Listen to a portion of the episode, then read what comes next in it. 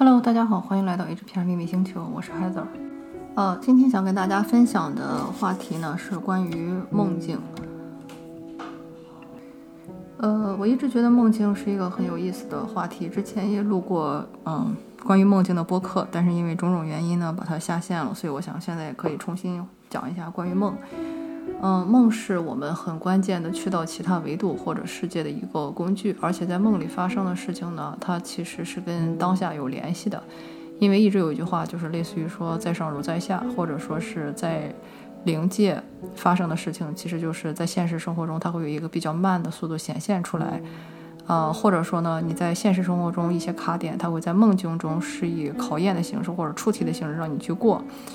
啊，所以说，其实你在梦境中经历了什么东西，跟你的现实是有强关联的。很多人听到这里可能就要反驳哈，就是说，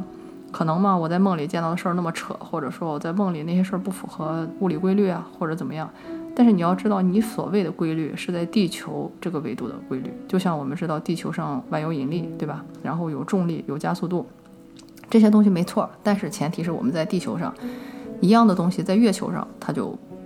不 work，或者说在。啊，火星、金星，我们也不知道是人家是什么一个物理规律，对吧？所以呢，就是说你不要局限的那么死，说在做梦的时候，你这个人还在地球上，还要符合地球的这个规律，它不存在的。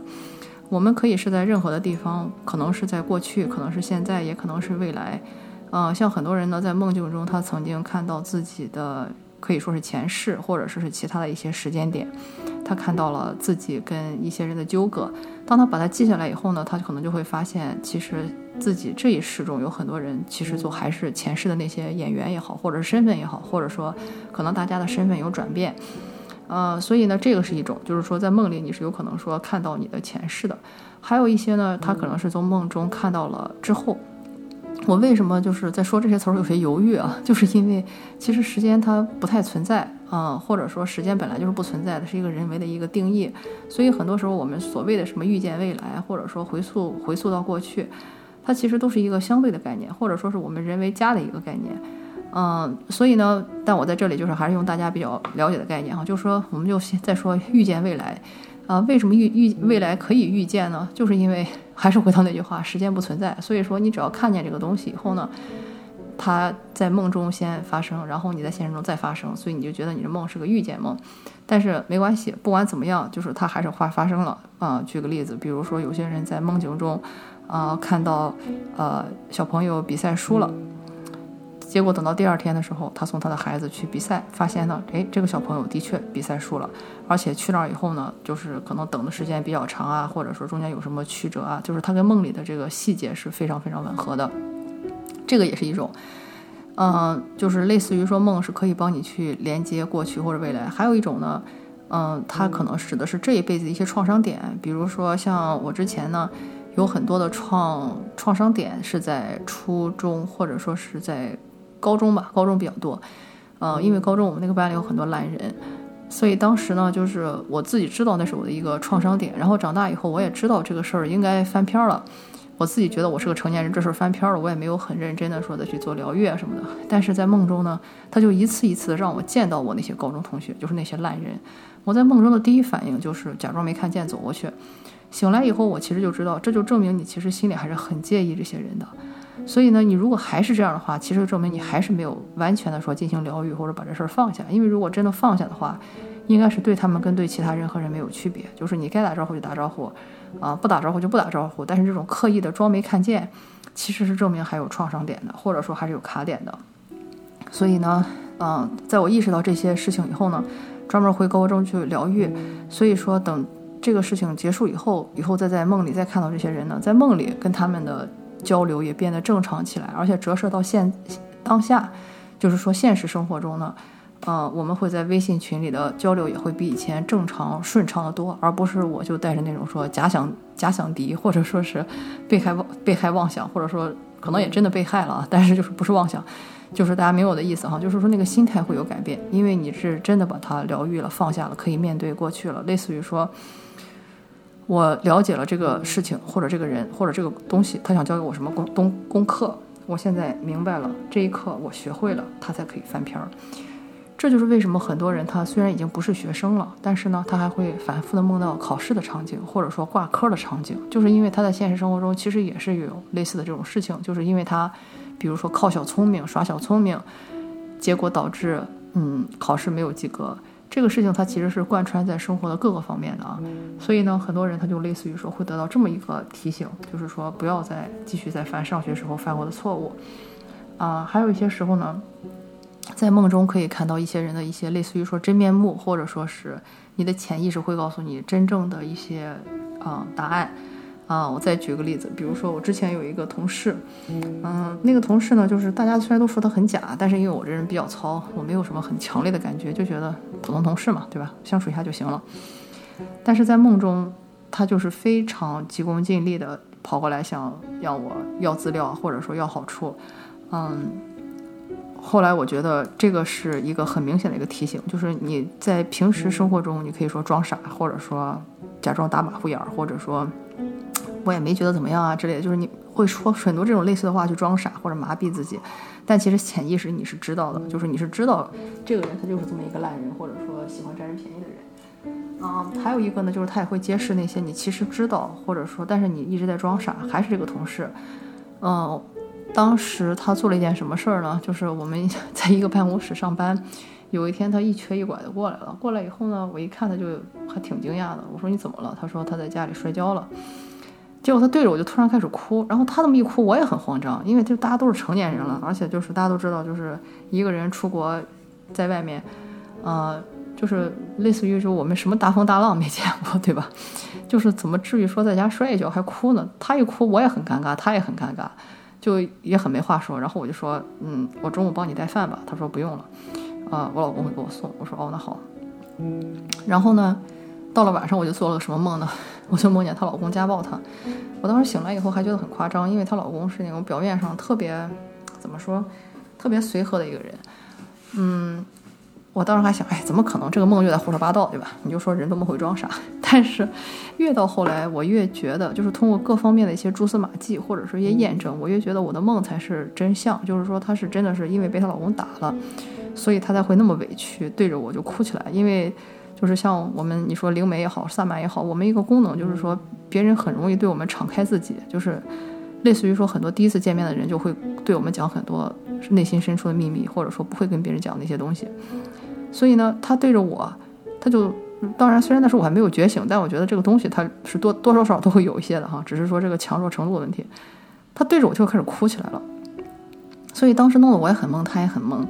但是还是那句话，就是我们这些出国的人，而且都已经三十多岁了，什么大风大浪没见过，对吧？这么点儿的一个事儿，你觉得会哭吗？就是说实话，真的这种事儿真的是属于说幼儿园以前的小朋友才会哭，可能上了小学以后，大家都不会觉得说这事儿有什么值得哭的了。所以她哭这事儿本来就很反常，她必定是觉得非常非常的委屈，她才会哭，而她又不能说出来。就是其实最明显就是她老公家暴。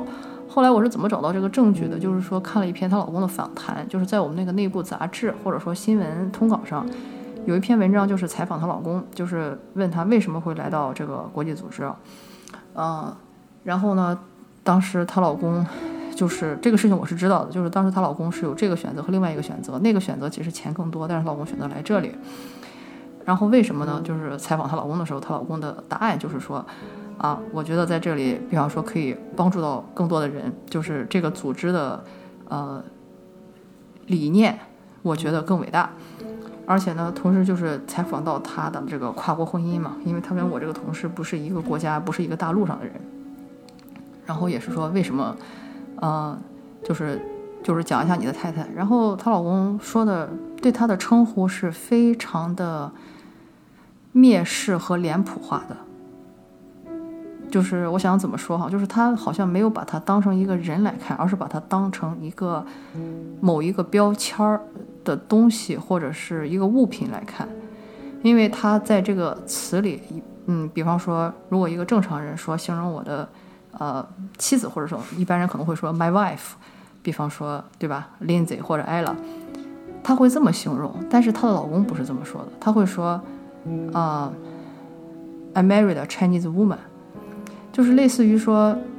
这个 Chinese 可以替换成任何一个国家，这个 woman 也可以是任何一个女人。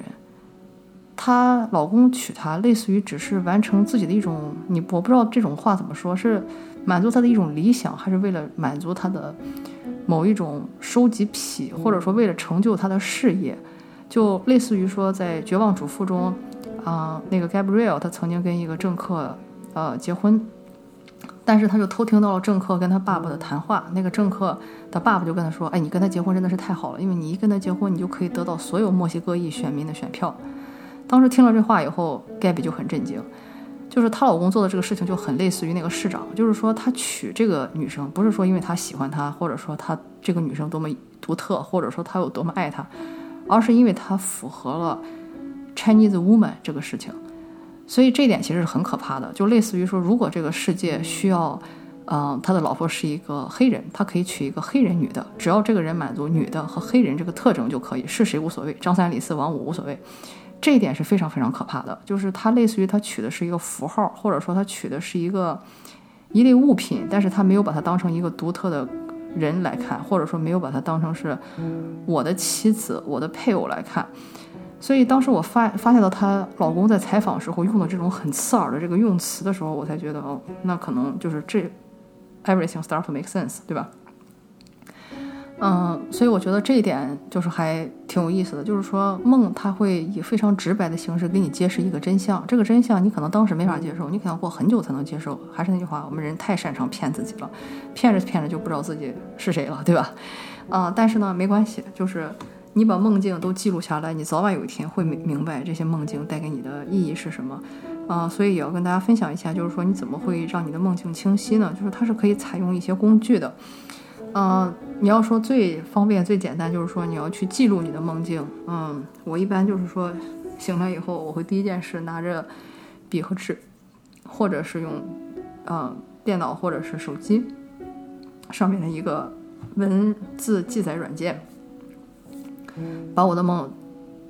快速的啊、打出来。如果时间紧张的话，我记关键字；如果有时间的话，我会把完整的梦记下来。嗯、在此之前不要干其他的事情，就是千万不要说什么刷牙、洗脸，然后 做饭，千万不要做这个，因为你越做呢，这个事儿越容易忘掉。所以就是第一次，就是一睁眼醒来的时候，先快速的把梦记一遍。有时候我会做很多梦，比如说可能在一次睡眠中可能有六七个梦，那那样的话，我就给每个梦安排一个关键词，比如说汽车、火车、飞机，就是我先记下这个关键词，然后我到电脑旁边的时候，先把这关键词打下来，然后再往每一个里面填细节。然后你就会发现填的细节越来越多，而且很有意思是，当你把它记录下来以后，还是我那句话，可能一开始你不明白你的梦是什么意思，但是到了后来，随着生活中的一些验证，或者是有一些事情，你可能要到了几个月、半年，甚至是几年以后，你才能明白当时的梦是什么意思。那个时候是非常有意思的。所以就是没有人比你自己更擅长解你自己的梦，因为这个梦对你来说它是独特的。就像我说一样，比方说很多人，比方说可能会参考周公解梦啊，在一开始他可能会觉得，哎，这个类似于我的一个字典。但是我想说的是什么呢？梦是千人千面的，我们每个人的知识库是不同的，我们每个人脑海中的画面也是不同的，所以类似于说梦是给你的一个非常克制化的一个沟通渠道。这就像是说我一样画一个箭头，可能在这个文化里意思是这个，在另一个文化里意意思是那个。如果我是一个男人，我看到箭头，我第一反应是这个；如果我是一个女人，我第一反应可能是那个。就是一样，它是个箭头，没有一个标准答案，或者说是百分之百的正确答案，它就是这一个意思，它可能意味着很多意思。所以关键就是说，你要去知道它对你来说意味着什么。周公解梦可以作为一个参考，它既然是古人总结下来的，它流传下来的，不敢说它百分之百准确，但是可能大差不差。它可能比方说有个百分之八十是准确的，但是你也要知道，第一，它有它的时代局限性；第二呢，在流传的过程中，肯定有很多错误的地方，或者其他人臆想的地方，或者说画蛇添足的地方，它是有一个错误率的。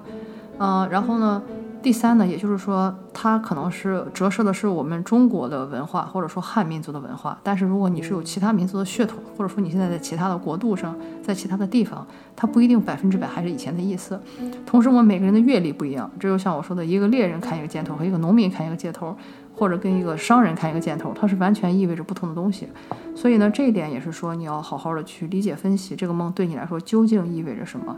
不要去盲目的硬套，而是要跟你的现实生活结合起来，因为没有人比你更了解你自己。还有一点就是说梦的连接性，很多时候你做一个梦，梦里，比方说有我的同学张三，他是有几种可能性的哈。第一种就是说，这是你跟张三的一种特殊的链接，你要把这个梦说告诉张三或者怎么样。还有一种可能性，它虽然是以张三的形象出现，其实讲的是你和李四的故事，或者是他讲的是，对吧？另外两个人的故事，所有的东西它其实可能都是相连的，尤其是你会跟你的好朋友、你的家人、你的配偶、你的父母、子女，或者是那些跟你的那些同修，就是你们在灵界的那些伙伴。梦都是连在一起的。很多时候，我做的很多梦，当我讲给我的某一个，呃，学生或者是啊同门去听的时候，发现当我们分享的过程中，这个梦可能不光是帮到我们这两个人，可能同时会帮到好多个人。这一点非常非常的关键。所以呢，也希望大家就是如果做到梦的话，尤其是梦到说你认识的人，或者尤其是你的同学的话。一定要记得，不要不好意思，一定要把梦分享给他们，因为这个梦很可能就是对他们当下很关键、很关键的提示。我觉得这个也是一个想要跟大家啊分享的东西。所以呢，这就是我今天想跟大家分享的关于梦境的内容，希望对你有帮助。感谢你的收听，我们下次再见。